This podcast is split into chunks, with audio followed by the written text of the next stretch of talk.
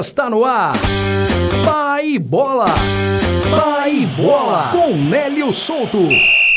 Oferecimento Faculdade Multibix. São Raimundo de Roraima e Cruzeiro se enfrentam novamente na primeira fase da Copa do Brasil deste ano. O jogo é amanhã, quinta-feira, às 19h15, no estádio Canarinho. Pouco mais de um ano depois do primeiro confronto, o Cruzeiro volta então à cidade de Boa Vista.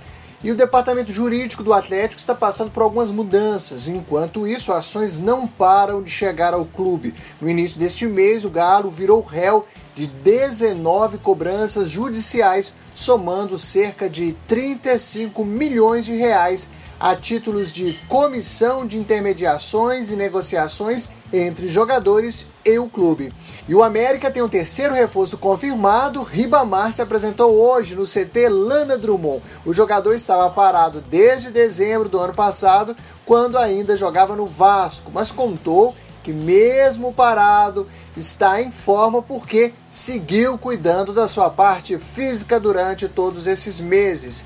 E tem mais nomes do América para desembarcar em Confins. O próximo deve ser o meia Bruno Nazário, que está no Botafogo e pertence ao Hoffenheim da Alemanha.